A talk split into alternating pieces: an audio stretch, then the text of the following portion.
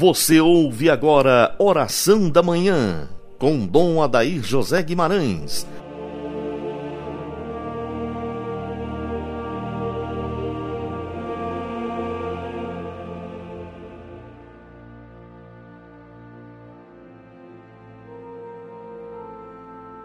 São José Valei-nos.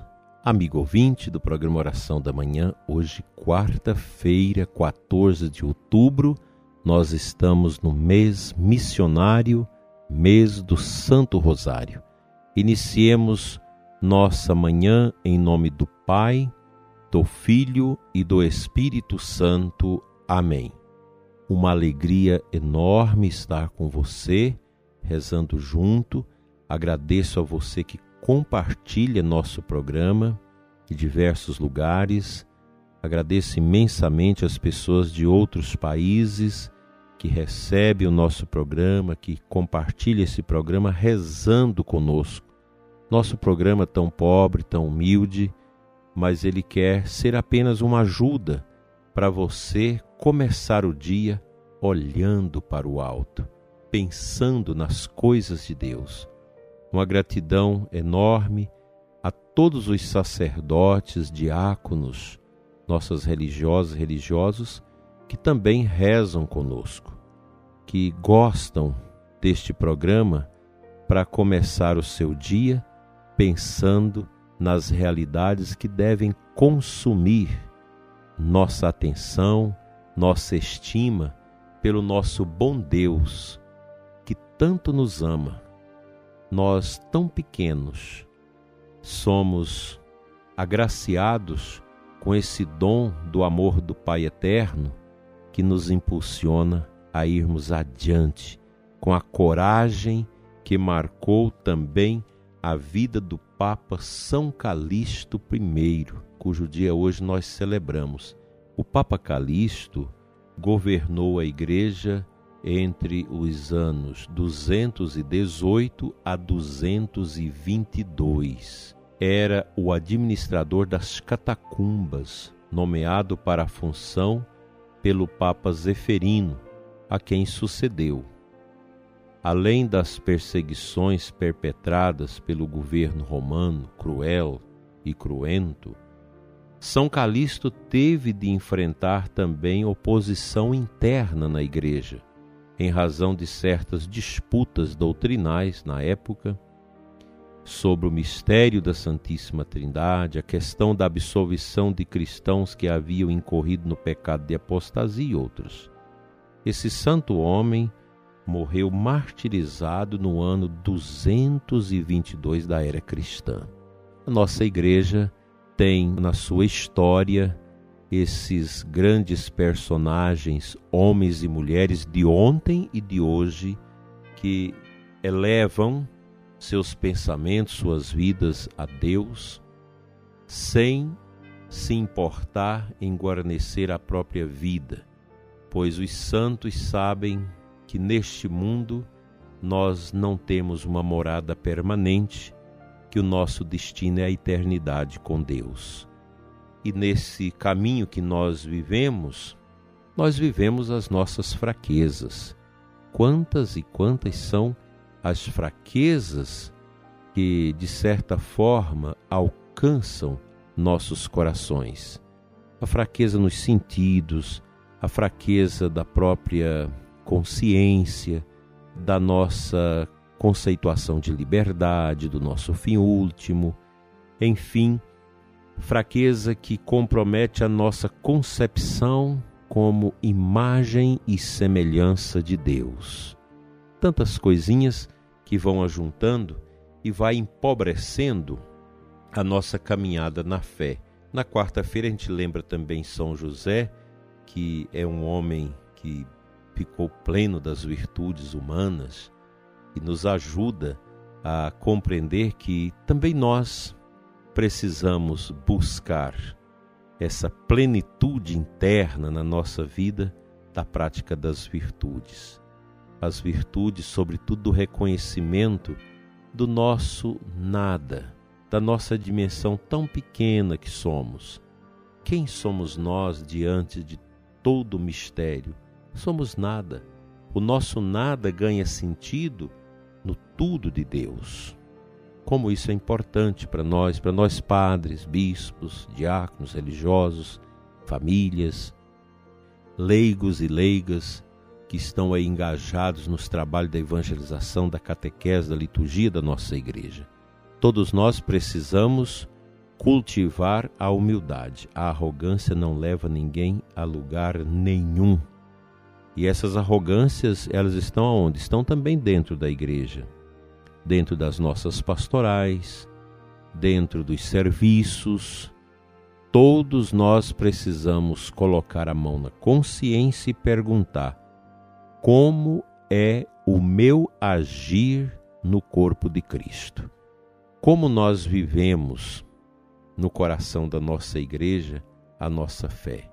Às vezes a gente não está bem e a gente precisa fazer esse esforço de reconhecer esse nada, essa pequenez nossa, que o orgulho, infelizmente, não nos deixa, porque ele vai criando uma espécie de cortina, de fumaça, que não deixa a gente enxergar a nossa própria realidade. Tenhamos humildade, reconheçamos nossa condição de homens e mulheres pecadores e assim nós vamos servir melhor na nossa paróquia, na congregação, no seminário, nos serviços diversos. A nossa comunidade é fundamental. Onde você participa com seu sacerdote, com a sua comunidade, os conselhos, é aí o locus, o lugar de Deus na sua vida. Ame a sua comunidade, ame a sua igreja, seja uma pessoa que se abre ao crescimento com Deus, mesmo tendo tantas dificuldades às vezes nas nossas comunidades.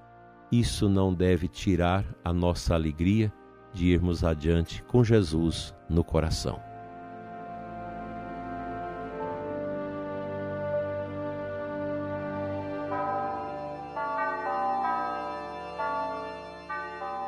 No missal, na missa de hoje, nós temos uma antífona de entrada que traz o Salmo 129 versículo 3, onde o salmista, muito ungido por Deus, reza o seguinte: Senhor, se levardes em conta as nossas faltas, quem poderá subsistir? Mas em vós encontra-se o perdão, Deus de Israel. Esse versículo é muito bonito e eu creio muito apropriado para você e para mim nesta manhã se a gente for levar em conta o que nós somos, as misérias que nós ostentamos dentro de nós por causa do orgulho, ninguém vai ser salvo. Como nós vamos nos salvar se o nosso coração está empedernido, carregado de coisas que não agradam a Deus? Mas o salmista nos dá a esperança, porque o nosso Deus é o Deus do perdão e da misericórdia. Basta o coração reconhecer. Basta isso. Como é difícil para nós reconhecermos nossas condições miseráveis, para abrirmos nossas vidas a um verdadeiro caminho de santidade.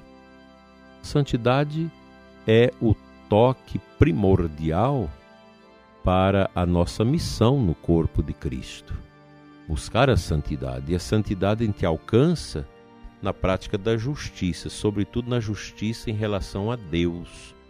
É tão fácil para nós católicos não irmos à missa, não devolvermos nosso dízimo, não participar das pastorais, deixar as coisas de Deus desmanteladas. É muito fácil. Cuidado, meu prezado ouvinte, porque você pode estar entrando nesta assídia, nessa preguiça espiritual e deixando as coisas de Deus porque você não está conseguindo vencer os ímpetos da sua carne, do seu lado dantesco, obscuro, pecaminoso, o seu orgulho.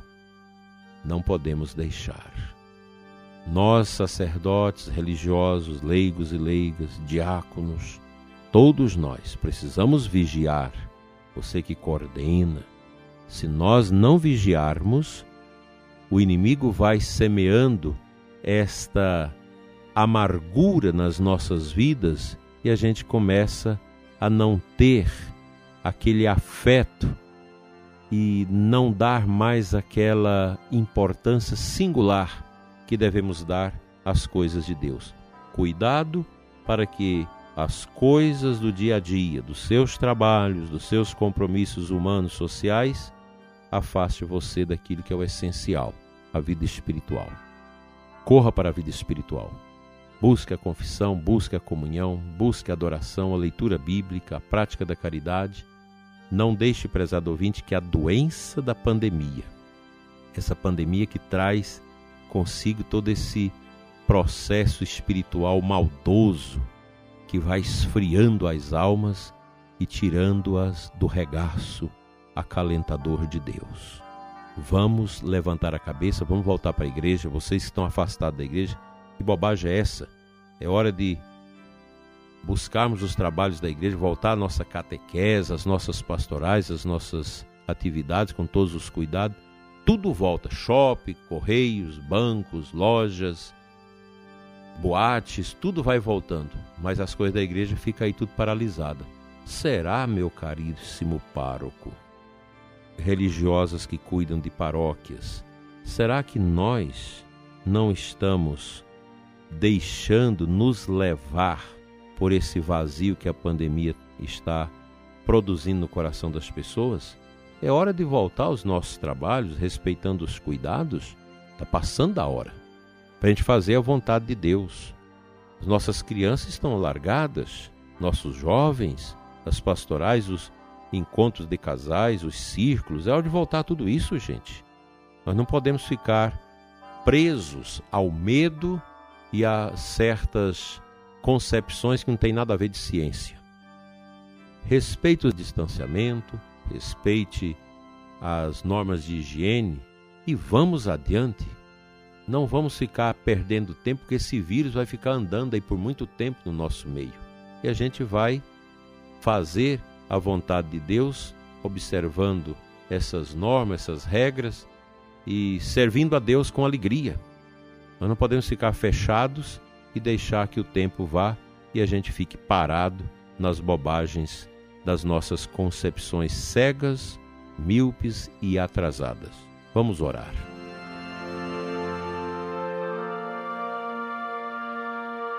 Pai de amor, Deus de bondade, Senhor da vida toca o coração do ouvinte, o meu coração, nesta manhã tão abençoada. Dai-nos, Senhor, o dom da coragem para vencermos o medo, a preguiça espiritual. Tira de nós esse peso que nos afasta da graça, da bênção e do mistério do teu amor eterno. Obrigado, Senhor, por esta manhã que lembramos São Calixto, lembramos São José, que as virtudes desses grandes homens influenciem o nosso coração no caminho da prática do bem, no caminho da santidade, da justiça e da paz, assim seja. Pela intercessão de São José e São Calixto, venha sobre você e sua família a bênção de Deus Todo-Poderoso, Pai, Filho e Espírito Santo. Amém. Até amanhã, se Deus quiser.